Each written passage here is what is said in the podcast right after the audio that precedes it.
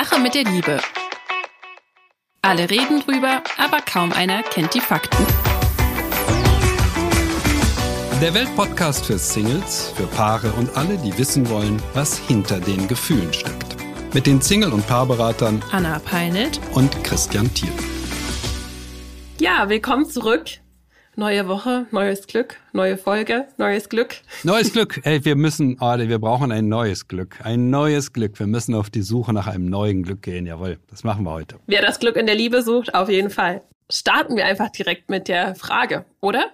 Ja, ja Zeit, dass hier unsere, jetzt mache ich es mal mit Gendern, Hö HörerInnen, dass unsere HörerInnen auch zu Wort kommen. Also, Claudia hat uns geschrieben, Claudia ist 42, sie ist auf der Suche und ich lese es mal vor, ja?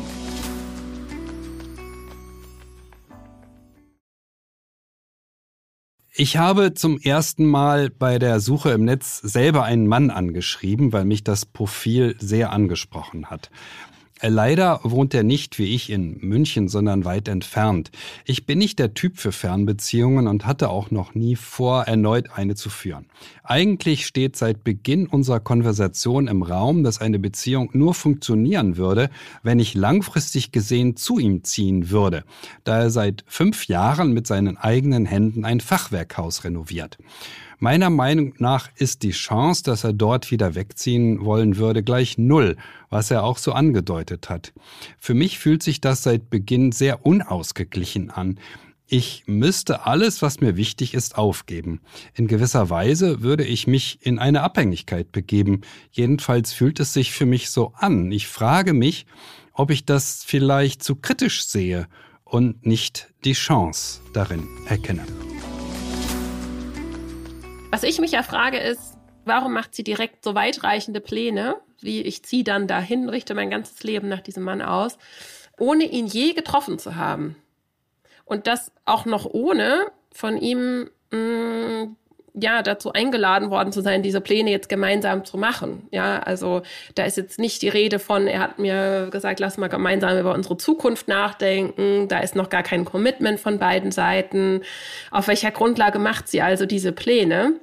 Als sich findendes Paar müssen wir gemeinsam kreieren. Wir müssen offen füreinander sein. Und sie legt sich aus meiner Wahrnehmung heraus und weil ich diesen Fall kenne, äh, schon fest. Sie verpflichtet sich eigentlich in gewisser Weise einer Idee ähm, und das auch noch mit einem schlechten Gefühl. Also sie sagt ja, für mich fühlt sich das unausgeglichen an. Ich würde mich in eine Abhängigkeit äh, begeben und ähm, es ist gerade überhaupt nicht ihre Aufgabe, Pläne zu machen und schon gar nicht äh, in diesem Stadium, sich noch nicht mal gesehen hat. Was sagst du dazu? Ja, das ist immer wieder faszinierend. Die Menschen glauben heute, sie müssten sich nicht treffen, sondern sie müssten lange Chats führen. Ich habe mal eine Kolumne dazu geschrieben, die habe ich dann Chat-Workshop genannt. Sie sind in kein Chat-Workshop, sondern sie sind bei der Partnersuche.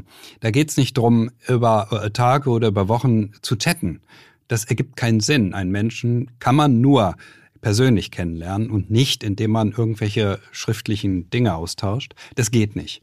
Mm, das andere, was mir auffällt, ähm, ja, sie denkt so unheimlich weit, das ist mir auch klar. Nur, ich habe mich gefragt, hm, ist ein Mann, der seit fünf Jahren ein Haus renoviert mit seinen eigenen Händen, ist der, der überhaupt für eine Partnerschaft zu haben? Und die Antwort heißt für mich ganz klar nein. Das ist er nicht. Der ist verheiratet mit seinem Haus. Und das wird so bleiben. Das Haus ist das Wichtigste. Ich habe diese Fälle nicht so oft, aber es kommt in letzter Zeit öfter mal vor. Single-Mann und ähm, ja, ich habe mir ein Haus gekauft. Ich sag, wie bitte, was haben Sie gemacht? Naja, ich habe mir ein Haus gekauft. Ich sag, hä? Sie kaufen sich mit 30 Jahren ein Haus, Sie wollen noch eine Frau haben. Ähm, das klingt nicht, ähm, das klingt nicht wirklich seriös. Wenn man eine Frau haben will, dann soll man sich eine Frau suchen, würde ich sagen. Mit der sucht man sich dann ein Haus, aber die umgekehrte Reihenfolge, da stimmt irgendwas nicht. Ich habe tatsächlich mit Claudia mal telefoniert. Das ist ganz schön, das geht ja auch, ne, dass man mal miteinander spricht, wenn jemand so eine Zuschrift macht. Und dann sagte sie, naja, er hat in den fünf Jahren auch schon ein Zimmer in dem Haus fertiggestellt. Also das Leben dieses Mannes ist eine Baustelle, eine komplette Baustelle. Ja, ähm, das ist zu hören. Und dann hat er zu ihr gesagt, na ja, irgendwo würden wir hier schon noch ein Eckchen für dich finden. Und dann hat sie nur gesagt, aber ich bin doch kein Hund. Hm. Ähm, Gut, dass sie das gesagt hat. ja, finde ich auch. Sie ist doch kein Hund. Ja, aber nein, also ich, ich muss jetzt, ähm, ich finde, ich finde ja auch, dass Claudia hier wirklich ein bisschen zu angepasst agiert. Sie hätte gleich ihn durchwinken sollen. Aber trotzdem, ich muss mich doch noch mal äh, in die Seele der Männer hineinfühlen, in die Seele dieses Mannes. Was geht in einem Mann vor, der behauptet, er sei auf Partnersuche, in Wahrheit an ein Haus gebunden ist, äh, bei dem er in fünf Jahren auch schon ein Zimmer fertiggestellt hat, richtig fertiggestellt hat, der Rest ist eine Baustelle. Man darf ja so leben, das ist ja erlaubt, aber das ist doch kein seriöses Beziehungsangebot, das er unterbreitet. In meinen Augen, oder wie erlebst du das? Naja, man könnte jetzt auch, klar, dass jetzt erst nach fünf Jahren ein, ein Zimmer fertiggestellt ist. Die Absicht, die ich diesem Mann unterstelle, ist trotzdem eine gute, nämlich ich möchte vielleicht ein Nest schaffen. Ich möchte äh, meiner Frau was bieten. Ich möchte ihr ein Haus äh, bieten, aber natürlich fehlt hier wieder so ein bisschen dieses Gemeinsame, dieses, wir gestalten dann gemeinsam ein Haus und das ist unser, das ist unser Zuhause und dieser Charakter fehlt hier einfach. Und ich möchte nochmal auf Claudia und allen Frauen, die das so geht, zu sprechen kommen, denn Viele Frauen gehen ins Dating schon und das ist ja auch total verständlich mit so einem Fünfjahresplan auch rein. Ähm, also schon irgendwie groß, okay, und dann machen wir das und hier ohne, und das darf man auch, aber das Gefühl wird total verachtet. Also es geht darauf zu achten, wie fühle ich mich denn mit einem Mann und weniger zu gucken, wie kann ich die Dinge kontrollieren und wie kann ich das passend machen. Und dieses Gefühl, was sie beschreibt, das will sie jetzt schon wahren. Also Wahrscheinlich hat sie nie gelernt, wie viele Menschen, ähm, auf ihr Gefühl zu achten. Sie kann diesem Gefühl nicht trauen. Und dabei sind insbesondere wir Frauen sehr wohl in der Lage zu fühlen, ob uns jetzt was gut tut oder nicht. Und wenn wir das fühlen, ähm, und darin auch sicher sind, dann strahlen wir eine ganz andere Sicherheit aus. Dann sind wir sicher. Und dann können unsere Gefühle, ähm, wie in ihrem Fall, dann können wir die auch zum Ausdruck bringen. Dann können wir auch den Mann konfrontieren und sagen, hm, das irgendwie, das macht mich unsicher. Dann geben wir ihm auch die Chance, sich entsprechend zu positionieren. Und entweder löst sich das in Wohlgefallen aus, er kann uns erklären, warum er das so macht, wie er macht.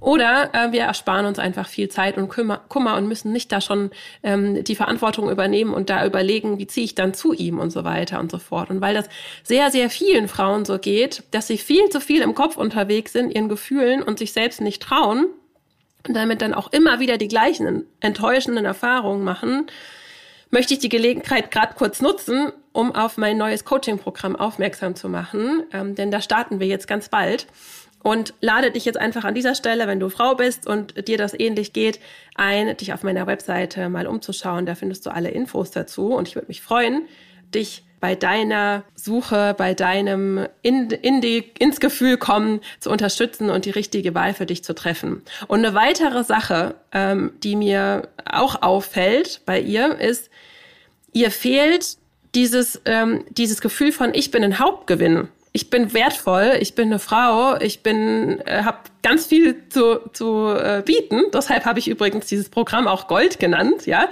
wir dürfen uns als Frauen auch als wirklich als Goldstück wahrnehmen und sehen, okay, ich bin, ich bin wertvoll, ich muss mich ähm, nicht unter meinem Wert verkaufen und mir irgendwie wie so ein Hund da die letzte Ecke im Haus zuschreiben lassen. Ja, sie muss einen Standard für sich definieren und da sich überlegen, das und das brauche ich von einem Mann um mich sicher zu fühlen. Und da bietet er einfach recht wenig und das hinterfragt sie gar nicht. Also sie sieht sich nicht als Hauptgewinn, ähm, ihr Standard ist entsprechend noch sehr niedrig und sie geht eher mit dieser, ja, wenn ich noch einen abkriege, Haltung rein. Kommt jetzt einfach, ich mein's gar nicht böse und ich, ich verstehe auch, wo das herkommt, aber wenn sie sich das mal vor Augen führt, dann hilft ihr das vielleicht schon. Ähm, und gleichzeitig muss man auch sich klar machen, wäre es auch seltsam, würde wahrscheinlich auch nicht so gut ankommen bei ihr, wenn er jetzt schon sagen würde, klar, ich gebe jetzt meinen Hausbau für dich auf, weil wir haben ja schon drei Wochen geschrieben.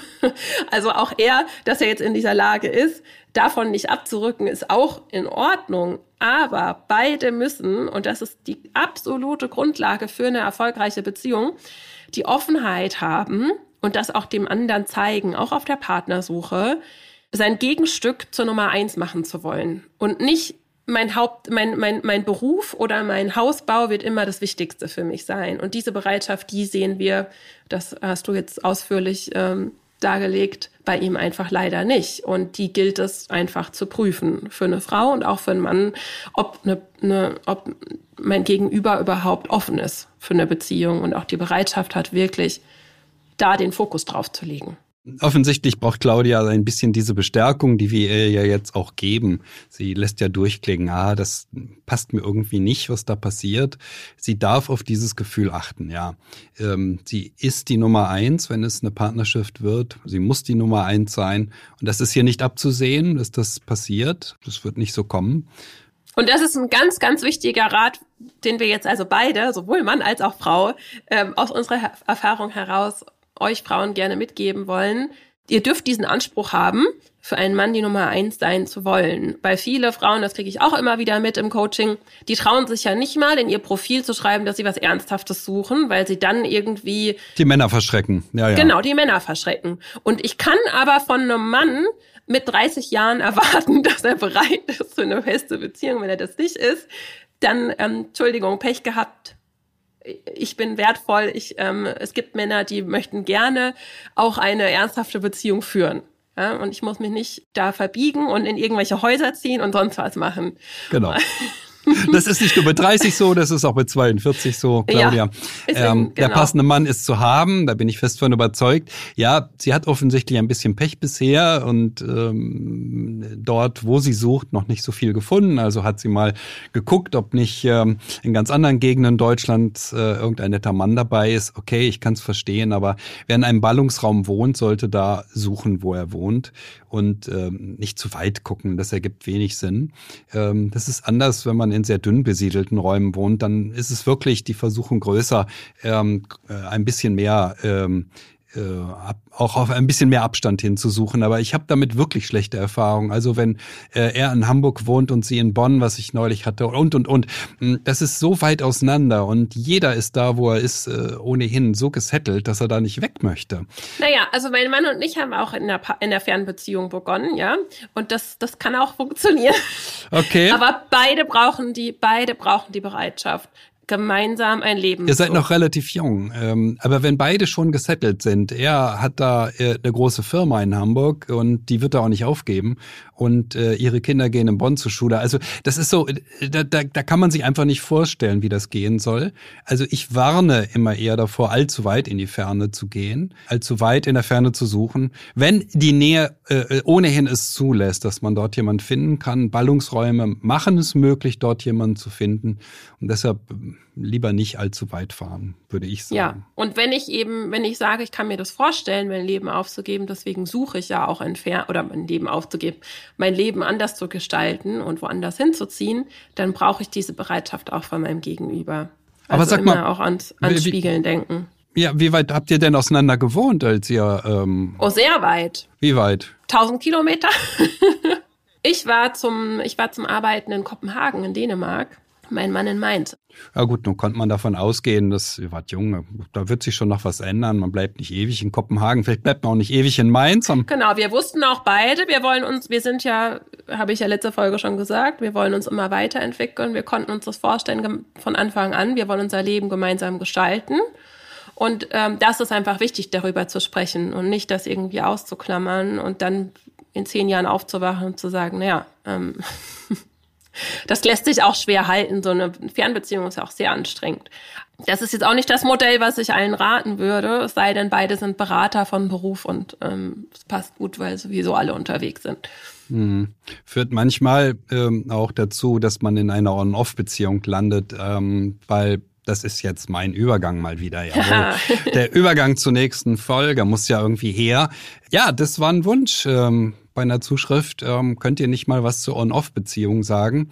Das ist so interessant, weil ich habe die gesehen und dachte, wow, tolle Zuschrift, das Thema müssen wir machen. Und äh, oft, wenn, wenn ich das mache, ja, wenn ich so denke, oh, das wäre ein tolles Thema und dann telefoniere ich mit Anna, dann passiert was, Anna? Dann sage ich, wenn Christian mich fragt, wie machen wir weiter, dann sage ich, na die Zuschrift, das wäre doch vielleicht mal was. Und dann sagt Christian, ich denke, Mensch, Anna ist ja toll, hatte ich auch im Auge, ja. Ähm, nur um ja. euch einen Tipp zu geben, also wenn die Zuschriften drei Seiten lang sind oder fünf Seiten lang und das ganze Leben beschrieben wird, dann äh, haben die keine wirklich guten Chancen hier, weil das menschliche Leben ist unglaublich komplex und das kann man äh, auf drei bis fünf Seiten nicht verstehen, was einem jemand schreibt. Äh, man kann nicht verstehen, ähm, das, was jemand damit ausdrücken will. Aber so eine Frage wie, hey, on-off, das sagt uns dann was. Ah, okay, hat jemand Erfahrung mit, äh, vielleicht schlechte, vielleicht gute. Nein, gute natürlich nicht. Und ähm, das ist dann einfacher. Es war eine relativ kurze Zuschrift und es ist viel einfacher zu sagen, oh ja, Mensch, tolle Zuschrift, die nehmen wir. Das stimmt, das sage ich auch im Coaching immer wieder meinen Coaches. Was ist jetzt genau deine Frage? Weil es hilft äh, nicht immer einfach nur sich zu entleeren.